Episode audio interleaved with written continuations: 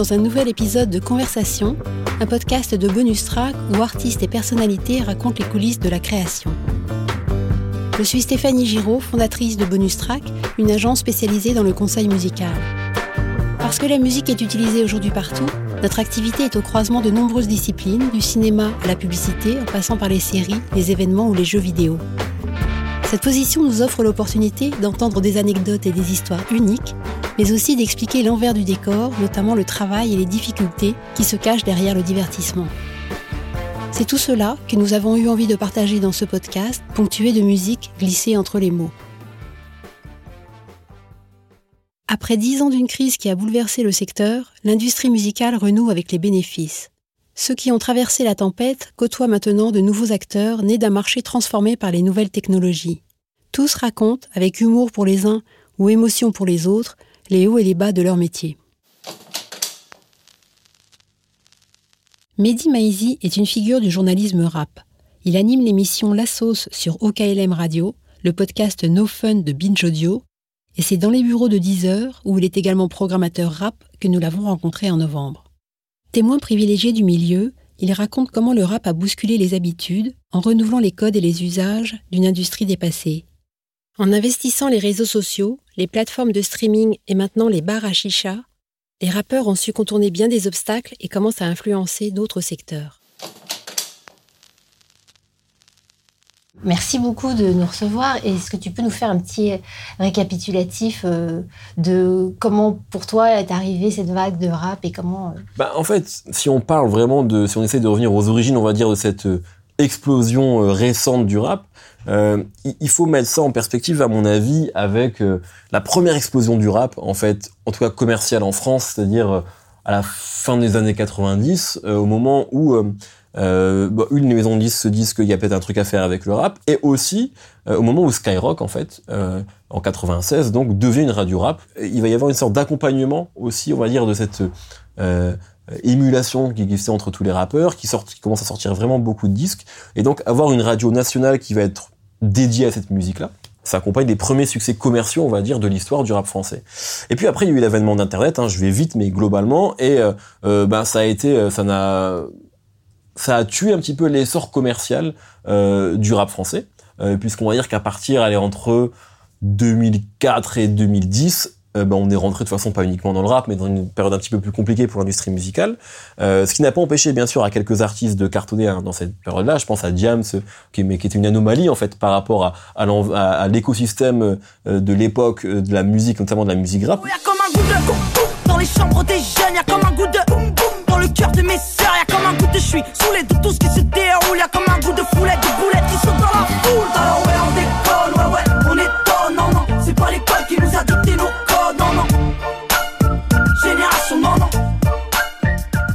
on n'a pas arrêté de faire du rap, on n'a pas arrêté d'en écouter, mais les gens ont arrêté d'en acheter en fait. Voilà, l'histoire de la crise, on la connaît et on l'a, on vécu très fort dans, dans le rap parce qu'on a aussi un public qui est euh, plus jeune, euh, donc a peut-être moins d'argent, qui était aussi peut-être moins attaché au, au support physique parce qu'il n'avait pas grandi avec ça parce que c'est vrai que le rap reste encore majoritairement écouté par des gens qui sont jeunes. Euh, et donc c'est vrai que je pense qu'on on était un petit peu dans cette... Les gens qui avaient entre 15 et 20 ans à cette époque-là n'étaient pas forcément attachés au CD, euh, avaient pas forcément envie de payer euh, quasiment 10 euros pour acheter un album sur iTunes. Et donc on avait effectivement cette période-là assez floue euh, où bah, le, le, le, rap ne vendait pas, où beaucoup de gens se demandaient est-ce que le rap est mort, au moins commercialement, où beaucoup de contrats étaient rendus par les maisons de disques. Et du jour au lendemain, ces gens-là les ont abandonnés parce qu'ils n'était plus euh, rentable. Il y a eu aussi une gestion difficile des rappeurs, des premiers rappeurs. C'est vrai, c'est vrai. Non, non, c'est vrai, c'est vrai. Mais ce que je veux dire, c'est qu'il y a eu une période un petit peu compliquée où, grosso modo, voilà, je me souviens d'un interview de rappeur qui, qui nous disait, mais euh, il n'y a, pas d'argent en fait. On vit et, les gens qui vivaient du rap, les artistes qui vivaient du rap, étaient vraiment extrêmement rares. Et puis, si on continue à aller vite, il y a effectivement eu euh, non pas l'avènement d'Internet du coup, mais effectivement l'avènement une des réseaux sociaux dans un premier temps et deux du streaming. Euh, les réseaux sociaux qui ont permis en fait aux artistes d'avoir un contact bah, beaucoup plus direct avec leur, leur public. Euh, un, un, je pense qu'un collectif qui a très bien représenté ça, c'est 1995 au début, euh, qui finalement, d'ailleurs même leurs leur chiffres et l'engouement sur Internet étaient presque trompeur parce qu'au final, ils n'ont pas vendu énormément de disques parce que c'était quand même leur leur leur euh, comment dire leur éclosion était avant l'avènement du streaming hein, réellement. Euh, mais en tout cas, ça leur a permis de, de, remplir des scènes. Il y a eu une sorte d'engouement extrêmement fort auprès de, de ce collectif-là. Quand je dis 1995, je parle aussi de l'entourage, hein, vraiment dans leur collectif au sens large. Et on voit d'ailleurs que quand ces membres-là sortent des disques encore maintenant, certains ne vendent pas beaucoup de disques. Par contre, leurs tournées sont remplies parce que ils ont ils ont extrêmement bien euh, œuvré sur les réseaux sociaux pour euh, voilà répondre à leur communauté, créer une communauté déjà et l'entretenir, balancer énormément de contenu, de vidéos, etc. Et ça, ça a été un petit peu, on va dire, le template euh, du rap tout court, mais du rap français puisque c'est le sujet qui nous intéresse aujourd'hui. Les années filment mon équipe reste à la fiche. On s'énerve pas les bases, demande à ta On prendra pas la source sans être fataliste. Il n'y a pas de repos dans le rap et Internet a permis, enfin les réseaux sociaux ont permis ça, c'est-à-dire d'être, il faut tout le temps alimenter les gens. Euh, ça peut être via des prises de parole, via du contenu, via un freestyle, un couplet, un clip, un nouveau morceau, bref, d'être toujours dans le fait de donner euh, quelque chose aux gens qui qui nous écoutent. Mais là, je t'interromps parce que ça, c'est vraiment ce qui a été initié par les rappeurs, parce que c'était pas du tout le mode de fonctionnement des, de l'industrie traditionnelle, qui au contraire jouait souvent sur la rareté, sur les temps. Donc ça, c'est un truc qui est venu en fait assez spontanément des raveurs. Oui, eux euh, ont complètement joué ce jeu-là, de prendre à bras le corps les, réseaux sociaux, de parler à leurs fans directement, de répondre aux messages directs et de les abreuver euh, en continuité en fait. Effectivement, c'est quelque chose qui a ensuite alimenté un petit peu tous les genres musicaux, alors avec des degrés différents, parce qu'il productivité dans le rap est quand même assez propre, je crois, à ce, à ce genre musical-là. Et euh, il y, a, y, a, effectivement, il y a des genres musicaux où parfois des gens peuvent tourner pendant un an en sortant un maxi. Dans le rap, c'est un peu plus compliqué, où on sent quand même qu'il y a un public qui est toujours demandé de nouveaux contenus en permanence parce qu'il est jeune, parce qu'il est insatiable, parce qu'il est impatient aussi. Ce qui est intéressant aussi, c'est de savoir que pour alimenter ces réseaux sociaux, ils ont bénéficié aussi d'un de, moment où les moyens de production étaient moins coûteux. Bien sûr, complètement, évidemment. C'est vrai que ça, c'est ça, c'est une sorte de, de grosse innovation du début des années 2000. Hein. C'est-à-dire que oui, euh, euh, l'arrivée des home studios notamment, des logiciels. Et bah, le, le, rap est une musique qui est qui est pas cher à faire, qui est pas cher à produire, euh, qui n'est même pas cher à, à booker en live. voilà, c'est-à-dire que les, les, programmateurs de festivals se régalent aussi maintenant avec les rappeurs. C'est que ils demandent pas grand-chose. Quoi, il y a un rappeur, un backer parfois et un DJ, contrairement à des, à des formules un peu plus compliquées. C'est pour ça que voilà, le rap et la musique électronique, pour le coup, c'est assez cool quand on est booker parce que ça coûte pas trop cher. Euh, mais bien sûr, oui, ça c'est effectivement quelque chose de très important, c'est que c'est beaucoup plus simple de, euh, de, de produire du son. Euh, et oui, je crois que ça, c'est ça vient vraiment du rap et de la musique électronique, euh, cette, euh, cette facilité à, à s'accaparer les machines. Et, et de s'affranchir des musiciens. En tout cas, après, le rap a jamais eu énormément recours aux musiciens, de toute façon. Mais ça, ça, a permis effectivement à ce moment-là euh, dans les années, euh, à milieu des années 2000, on a eu une sorte de profusion aux États-Unis des mixtapes. On a eu un petit peu une sorte de nouvel âge d'or de la mixtape. Tu peux euh, expliquer ce que c'est Oui, bien sûr, bien sûr. Ben, c'est intéressant parce que la mixtape, c'est d'ailleurs un, mot qui a beaucoup évolué à travers les âges. À l'époque, une mixtape, c'est une compilation euh, euh faite maison euh, que je pouvais faire pour toi parce que je, je, je te faisais, euh, je, faisais une sélection de 15 titres. C'était des playlists en fait quelque part. C'était la suite de la cassette audio. Exactement, exactement. Et puis avec le temps, il y a eu des mixtapes qui étaient en fait des mix euh, faits par des DJ. Ensuite, ça s'est transformé un petit peu en des compilations qui permettaient notamment de euh, de révéler des nouveaux talents, de mettre la de mettre les lumières sur des sur des titres peu connus. Et puis après, les mixtapes sont devenus un format un petit peu hybride qui était qui n'était pas l'album. C'est-à-dire que l'album, c'est le format euh, souvent, historiquement, un peu plus sérieux, poussé par la maison disque. Et les mixtapes, c'est une sorte de cours de récréation où les rappeurs font un projet un petit peu loisir, qui n'est pas un projet, on va dire, euh, avec la même ambition qu'un album, mais qui leur permet euh, de sortir des morceaux qu'ils ont envie de sortir, sans forcément aller sur un album qui peut être plus coûteux ou qui peut être demandeur de plus de travail. Voilà, c'est un projet en fait fourre-tout euh, pour ne pas dire album. Il y a, a, énormément de choses comme ça, mais euh, c'était en réalité une, sorte euh, de, période où tous les rappeurs américains ont commencé à sortir, enfin le rap américain a sorti des mixtapes à profusion.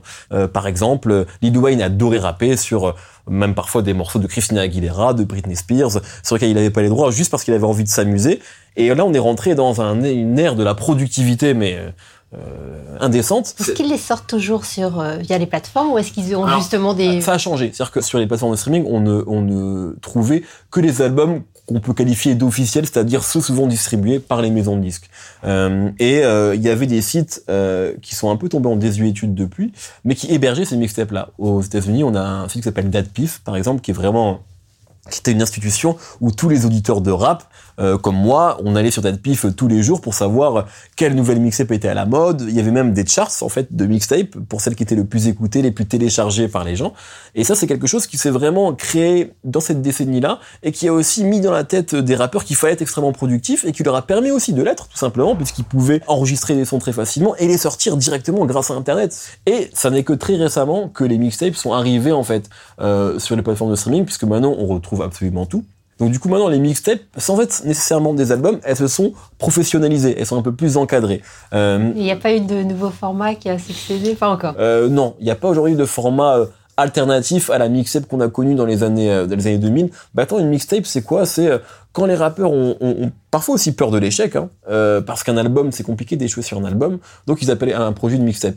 Je peux même le dire, j'ai un, rappeur qui s'appelle Arnett Lafrappe qui est signé chez Warner que j'ai interviewé récemment et qui m'a dit ça, qui m'a dit le projet de l'an dernier je l'ai pas appelé album, mais c'était bossé comme tel et bon maintenant qu'il est disque d'or, bon, c'était un album en fait. Hein. Comment il s'est identifié en fait maintenant? Du coup, j'ai pas fait attention. En fait, c'est intéressant ça aussi comme question parce qu'en fait, je crois que les gens ne se posent plus la question. On est vraiment dans un genre où maintenant on parle de projet euh, parce que on est nous-mêmes un peu embêtés, nous euh, chroniqueurs euh, de l'actualité rap, où parfois, effectivement, on, on, sait pas comment les nommer ces projets, puis en même temps, Peut-être que c'est pas important. Je rêve de plages, de palmiers et de transat. Je me réveille frérot en cage pour une transat. Difficile de faire des ronds ces temps-ci. L'hélicoptère tourne autour de la Tessie, le CDI de la street. Un midi, minuit, trafiquant moderne, fini l'époque de Mérine. Donne-moi ton cœur s'il est pas fragile. J'attends mon heure, je parle pas de ma fin tragique.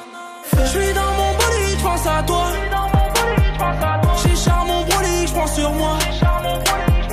Je suis dans mon bolide, je pense à toi. J'ai charme mon bolide, je pense sur moi voilà un petit peu comment comment ça a évolué jusqu'à le, le, pour moi le, le, moment où le streaming a été comptabilisé dans les ventes c'est un peu l'équivalent de Skyrock euh, qui se met au rap quoi. C'est à dire que là on a en fait euh, une sorte de nouvelle vie non pas artistique mais commerciale pour le rap. Parce que j'insiste quand même là-dessus pendant cette période de crise de l'industrie du disque souvent, les, les, gens ont tendance à dire que le rap c'était moins bien, euh, que c'était une période de creuse, etc. C'était une période creuse commerciale, mais artistiquement, il y a eu énormément de choses, énormément de disques, énormément d'artistes qui ont fait des choses. Et juste, le streaming, en fait, ça a sauvé commercialement le rap. Euh, et on a vu de toute façon, mais immédiatement, la manière dont euh, les charts ont changé. C'est-à-dire qu'en fait, du jour au lendemain, le rap a pris d'assaut les premières places des tops Spotify, Deezer, Apple Music. il y a plusieurs artistes qui, qui me disaient quand ils sortaient un disque en, en 2000, ils regardaient vraiment qui y avait dans les bacs le même jour qu'eux. Et ils avaient peur, enfin, il fallait pas se retrouver en face d'un gros artiste, ça pouvait les plomber. Aujourd'hui, en fait, j'ai l'impression qu'avec le streaming, il y a de la place pour tout le monde. C'est-à-dire qu'en fait, s'il y a quatre disques, quatre gros disques qui sortent le même jour, c'est c'est le même budget. C'est pas comme avant, on avait 100 euh, francs et qu'on ne pouvait acheter qu'un seul album. Aujourd'hui, pour le même abonnement mensuel, on peut avoir accès à tous les disques et on va écouter tous les disques. C'est comme ça que le public rap fonctionne. En parallèle de tout ça, il y a eu YouTube et ils ont aussi pris le contrôle un peu de, de l'image et des clips. Tout à fait. Il y a toujours un gros système traditionnel, mais, mais, mais ils ont fait aussi évoluer beaucoup de choses à ce niveau-là. Bah, complètement. Et puis, il y a eu, il y a eu la, la, la grande arrivée du 5D, en fait, hein, qui maintenant est un format enfin, obsolète, en fait, parce que ça va très vite. Mais à l'époque où le 5D est arrivé, ça a été complètement révolutionnaire dans le rap. Parce que maintenant, ça y est, on pouvait faire un clip pour, euh, je sais pas combien coûtait un 5D à l'époque, mais je peux dire, je crois 400, 500 euros. En tout cas, on pouvait faire un clip comme ça, avec euh, un ami euh, qui est, un peu dans l'image, qui a envie un petit peu de faire des clips, on le faisait et ça marchait parce qu'il n'y a pas toujours nécessairement une énorme exigence dans, dans, dans les clips de rap. Parfois, les, les fans de rap, et moi le premier, on veut juste voir un rappeur rappé ou une rappeuse rappée parce que on va être attentif à l'attitude, au flow, à la gestuelle, au style aussi de l'artiste. Et je crois qu'il y a une partie du public rap qui veut juste voir les rappeurs, qui veut les voir. Et donc oui, euh, YouTube a été euh, mais euh, très et, encore très important. Hein. D'où le fait après que ça ait engendré beaucoup de, de suspicions sur les chiffres de vues qui parfois effectivement sont absolument euh, incroyables et, peuvent poser des questions. Euh, mais bien sûr, YouTube a été très important, l'image a été importante et, on a vu aussi une image des rappeurs qui a évolué ces dernières années euh, dans les looks, dans la manière de se présenter, etc. Mais, YouTube a été déterminant, bien sûr, là-dessus. Très vite, les rappeurs ont aussi compris le merchandising, les leurs propres marques de vêtements, tout ça, ce qui n'était pas tellement, c'était pas du tout un réflexe d'artiste. Dans les années 90, on va dire Ouais, c'était, en fait, c'était des exceptions. On a, on a, on avait effectivement des premières marques de vêtements avec ce lycée Phil Royal Wear ou, bon, Cool Chain, Joe Star, Booba un peu après. Euh, mais on était déjà sur des, des grosses stars qui ont eu des gros morceaux et, euh, et c'était effectivement des exceptions. aujourd'hui, euh, oui, tout cet aspect-là merchandising et en fait, euh, comment dire, presque culte de l'image en fait. Euh, les rappeurs l'ont très vite compris euh, et, et enfin voilà, il suffit de regarder la manière dont ils ont récemment euh, investi Instagram en fait. Parfois c'est affolant, mais des, ils ont plus de, followers que des gens qui sont bien plus identifiés qu'eux dans d'autres genres musicaux. Aussi parce que je pense que leur public est sur Instagram et donc il y a une sorte de voilà de, de, relation qui se crée là-bas et que c'est aussi un de leurs terrains de jeu. C'est-à-dire qu'on est dans une période où effectivement le rap rencontre un succès massif, qu'on a beaucoup de médias rap qui se développent comme les États-Unis au début des années 90, des médias rap qui, qui vivent de ça, euh, et que on a des rappeurs qui sont extrêmement forts, charismatiques, euh, influents, euh, et donc qui sont appelés un petit peu partout. Euh, on sait que une série sur le rap va être produite par Canal+, euh, réalisée notamment, enfin écrite et réalisée, je crois, par Franck Gastambide, euh, et ça va vraiment être une création originale de Canal+. Donc, euh, comme les bracos, comme les engrenages, comme les mafiosa, etc. Donc là, on est vraiment sur quelque chose de euh, bah, de potentiellement très important. Ça peut être quelque chose de, de culte hein, dans le rap, ça peut aussi être complètement raté, mais bon, on connaît un petit peu les créations originales. Je, je pense qu'ils vont avoir envie de faire de faire ça bien. C'est anecdotique, mais ce que je veux dire, c'est qu'effectivement, maintenant, il y a, il y a le rap et puis il y a tout ce qu'il y a autour.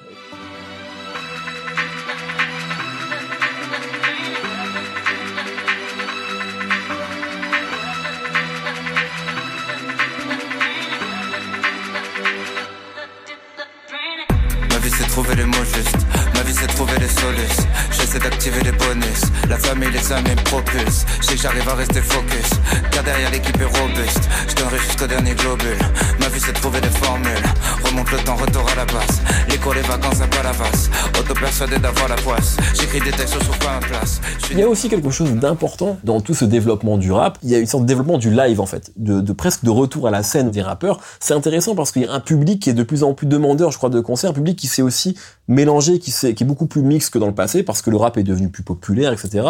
Euh, et, donc il y a toute une économie parallèle presque qui s'est euh, créée sur notamment la tournée, parce qu'il y a les concerts, puis il y a les showcases, et donc il y a les chichas notamment aujourd'hui qui sont un petit peu le strip club français. C'est-à-dire que souvent quand les rappeurs d'Atlanta nous disent euh, on teste nos morceaux dans les strip clubs, et ben aujourd'hui il y a tout un pan du rap qui testent leurs morceaux dans les chichas en fait. Euh, Il y a même presque un, un genre musical qui s'est créé qu'on appelle le rap de chicha. Alors c'est pas un genre officiel, mais il y a des artistes qui sont identifiés à de la musique qu'on pourrait passer en chicha. Je pense évidemment à des gens comme Jules, mais comme aussi à Yana Kamura, comme à l'artiste, enfin grosso modo comme tout ce qu'on va mettre dans le registre de la pop urbaine. Et ça c'est vraiment quelque chose de complètement nouveau. Qui, est, qui pour le coup pardon leur rapporte de l'argent parce qu'ils prennent des cachets relativement importants là-bas. C'est leur- quoi un cachet relativement important euh, En fait, ça peut aller de euh, de 5000 balles, euh, 5000 euros, pardon, de 5000 euros pour euh, jouer 30 minutes à des 40 000 à 50 000 euros dans des grosses chichas. En fait, il y a des chichas qui sont énormes, qui en fait euh, sont pas quasiment des salles de concert en réalité. Euh, donc, euh, bah, quand on est à des chichas de 1500 à 2000 personnes, on, est, on est, je sais pas, deux trois fois la maroquinerie, je pense. Enfin, c'est, c'est vraiment des, des lieux qui sont importants et qui, et qui existent où il y a une économie importante, où il y a du monde qui vient tous les week-ends et même Il y en a beaucoup en. France? Il y en a beaucoup en France, bien sûr. Il y en a beaucoup en France, il y en a beaucoup en région parisienne notamment, mais pas que. Euh, c'est vraiment aujourd'hui, il y a le streaming, il y a les chichas. Après, tous les tous les rappeurs ne sont pas des rappeurs. à chi- C'est-à-dire que euh, Orelsan, par exemple, énorme succès, énorme tête d'affiche du rap actuel. Il joue pas dans ce type de- d'endroit parce que c'est pas une musique qui va être beaucoup écoutée là-bas. Et je pense que même pour lui, on va dire en termes d'image, il y aurait une sorte de- d'erreur de, casting, je pense, s'il est là-bas. Donc lui, il va faire par contre beaucoup de festivals. Est-ce que c'est parce que c'est trop, il est trop gros Alors, il y a aussi une question de gros, parce que je pense qu'il y a des artistes aujourd'hui qui ne le font plus, parce qu'ils n'en ont plus besoin. Après, il y a peut-être aussi un, côté, enfin, à mon avis, c'est pas les meilleurs concerts du monde. C'est-à-dire que on, on est là, les gens sont en soirée, un peu bourrés, on joue des morceaux, l'acoustique est pas très bonne. On n'est pas sur une représentation qui est, qui est, qui est la même que celle qu'on va voir dans un concert. Orelsan, par exemple, c'est quelqu'un, moi, je trouve aujourd'hui, pour euh, l'avoir pas mal vu cette année, que c'est le meilleur rappeur français sur scène à l'heure actuelle. Euh, donc, lui, il développe un véritable show. Il y aurait quelque chose d'un petit peu bizarre à le voir dans un showcase, dans un lieu comme ça, parce qu'en plus, ça correspond pas à sa musique. C'est plus, on va dire, une question d'ADN musical euh, qui, euh, euh, effectivement, n'est- pas le sien. Mais, euh, mais à côté de ça, des Jules, des NASA, des Que Black, des Yana Kamura, des l'artiste, des style fraîche. Enfin bref, c'est tout un tout un pan. Il y a même parfois des rappeurs qui euh, qui peuvent tourner en chicha avec un tube en fait. Oh, dja pas moyen, dja dja. J'suis pas ta cata, dja dja. Genre, en katana, baby, tu dettes ça. Oh, dja dja. Y'a pas moyen, dja dja.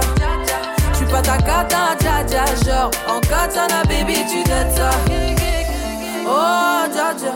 Et est-ce que les artistes ont encore envie de signer avec des maisons de disques? Oui, oui. Mais en fait, il y a différents types de profils. C'est-à-dire qu'il y a des gens qui ont envie de signer en maison de disque pour faire un braquage. C'est-à-dire euh, lorsqu'ils ont euh, suffisamment euh, créé une fanbase et qu'ils n'ont plus vraiment besoin de la maison de disque, mais qui vont pour prendre beaucoup d'argent et une énorme avance, en sachant qu'il y a de grandes chances qu'ils vont la recouper derrière. C'est c'est un premier cas de figure. Il y en a qui ne veulent plus signer en maison de disque, clairement, qui savent qu'ils n'ont pas besoin d'eux. Et on peut citer PNL qui à mon avis est dans les deux cas de figure. Le premier que j'ai cité et le deuxième parce que aujourd'hui on sait qu'ils font des rendez-vous avec toutes les maisons de disques. Je suis pas sûr qu'ils signent au final avec euh, avec l'une d'entre elles, mais à mon avis, je parle de braquage, mais ce que je veux dire c'est que aujourd'hui ils savent que leur image elle, vaut cher, ils ont raison donc ils vont pas se brader. Et en même temps, je suis pas convaincu que ce soit dans leur intérêt aujourd'hui. Je pense que même eux se posent la question. Voilà, aujourd'hui PNL, euh, enfin. on voit le statut qu'ils ont acquis tout seul. Je parle de PNL, je pourrais parler de Joule également. C'est un peu les deux exemples qu'on cite tout le temps pour euh, parler un petit peu du succès de l'indépendance dans, le rap français.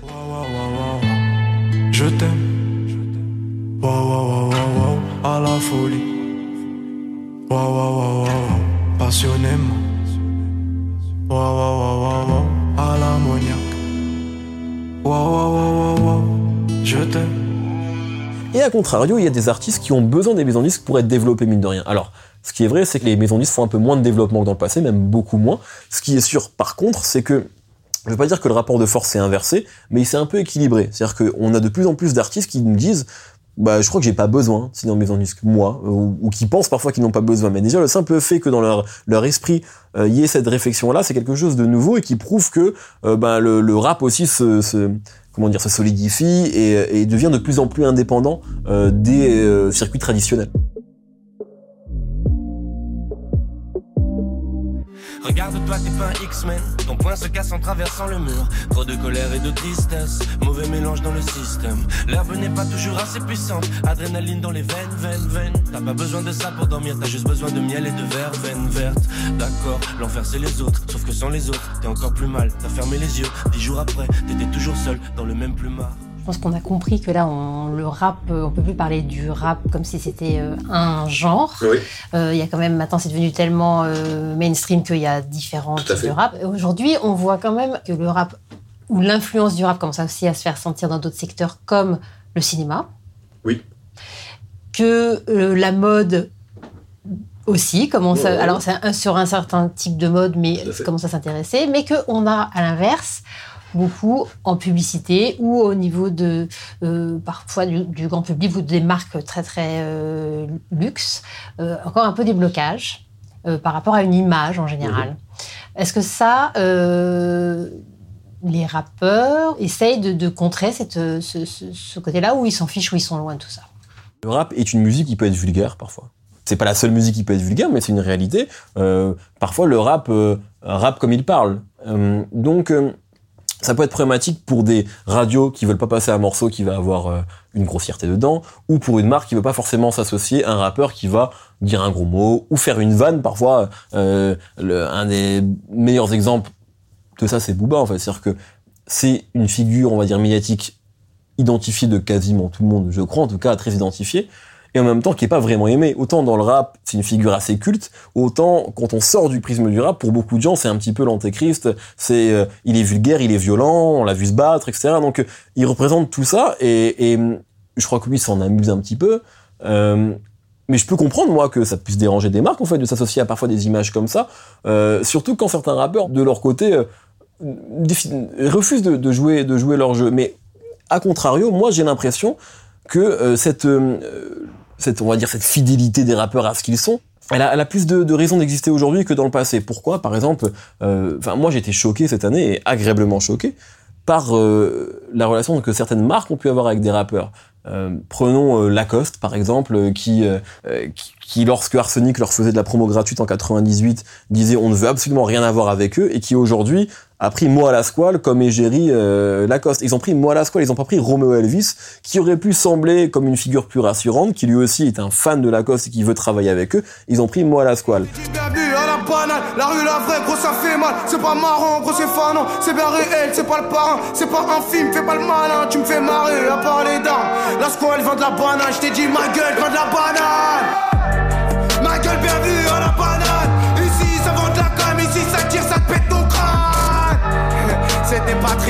street, sur du.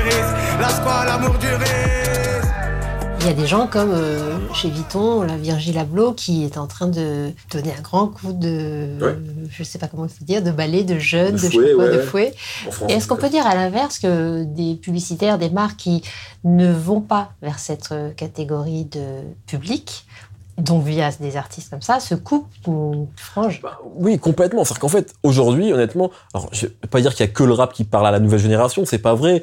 Si je réfléchis de façon très bête et méchante, euh, moi je vais sur les réseaux sociaux, je vais sur Instagram, je regarde euh, le nombre de followers des rappeurs, leur taux d'engagement, euh, je me rends compte qu'ils parlent évidemment à une à une communauté. Et moi, souvent, quand je fais des interviews avec des rappeurs, quand je mets une photo de moi avec des rappeurs, euh, les ils me regardent pas. hein. Ils veulent directement savoir c'est quoi la marque du manteau du rappeur, c'est quoi la marque. Mais tout le temps, moi ça arrive tout le temps. Où, récemment on a fait une interview avec SCH, tout le monde voulait savoir la marque de son survêt.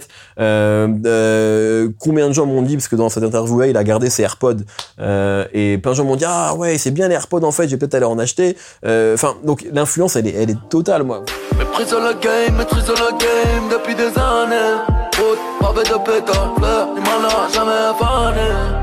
La Vierge Marie et Jésus-Christ me regardent de travers.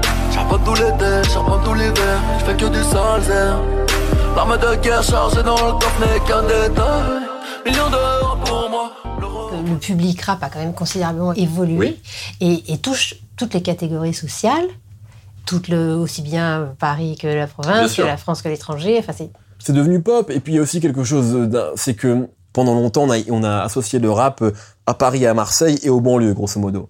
Et aujourd'hui, ben voilà, quand on regarde la composition des rappeurs français, il n'y a pas que euh, des gens qui vont représenter la rue. Corelsan vient de Caen. Je parler de, euh, je sais pas moi, de, Joke qui vient de Montpellier, par exemple, euh, de Gradure qui vient de Roubaix. De... Et, dans les esthétiques de, rappeurs, il y a, des choses extrêmement différentes. Ça va effectivement de Big Flo et Oli à PNL, euh, de Aya Nakamura, même si c'est de la pop urbaine, mais qui, représente cette musique-là, euh, à Kerry James, par exemple, enfin, ou à Medine. On est vraiment sur une, diversité de rappeurs qui est, extrêmement riche, en fait, aujourd'hui. On n'a jamais eu autant de sous-genres du rap qu'aujourd'hui.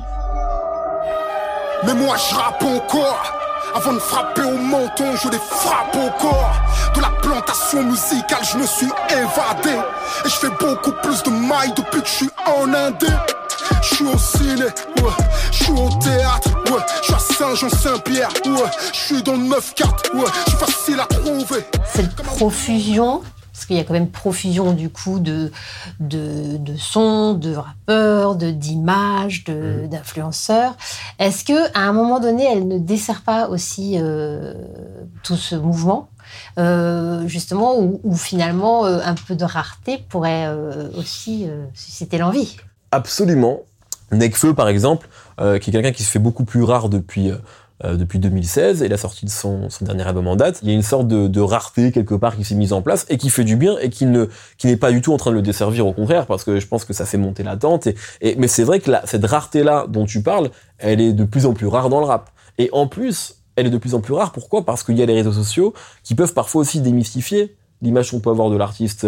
Il y, a, il y a des- rappeurs qui se font des stories tous les jours, qui se sentent obligés de prendre la parole, de poster des photos, etc. Donc ils sont tout le temps dans la vie des, auditeurs de rap et de, leurs de leurs fans en fait. Tant que le public rap sera autant consommateur de nouveautés, euh, d'images, de contenu, de prise de parole, de photos, de tout ça, enfin, les rappeurs n'auront pas vraiment de raison de s'arrêter, au risque parfois de se griller et de, faire et de se faire du mal. C'est-à-dire que je pense que on est quand même dans une période, si on parle effectivement de cette profusion autour du rap, on, peut s'imaginer qu'on est quand même dans une bulle spéculative là. Euh, tout le monde, tous les rappeurs sont disques de platine. Euh, donc en fait, je crois qu'on est au début de quelque chose et que ça va nécessairement se calmer Euh, parce que là aussi, c'est la ruée vers l'or. C'est-à-dire qu'on on vient de, trouver une première pépite d'or et que du coup tout le monde veut sa part du gâteau et qu'il y a un moment où tout ça va forcément se tasser parce qu'on tiendra pas. Que vraiment, on tiendra pas le rythme, euh, c'est pas possible. Les artistes ne tiendront pas le rythme à sortir euh, trois projets par an parfois. Enfin, euh, il y a trop d'informations là autour du rap. Bah, Merci beaucoup. Merci à toi, merci beaucoup. Ce podcast a été réalisé par Bonus Track et mixé par Capitaine Plouf. Si vous avez des remarques ou des suggestions, nos coordonnées sont sur le site conversation.bonus-track.com. Sachez que notre activité consiste à trouver les meilleures musiques pour vos projets et à mettre en relation musiciens et créateurs de tous les domaines. Nous représentons des artistes français et internationaux de toute notoriété. Et nous proposons également des contenus inédits, audio ou vidéo, que nous réalisons et produisons nous-mêmes. N'hésitez pas à nous contacter si vous souhaitez en savoir plus. Enfin, la liste de tous les titres entendus dans le podcast est également sur le site conversation.bonus-track.com.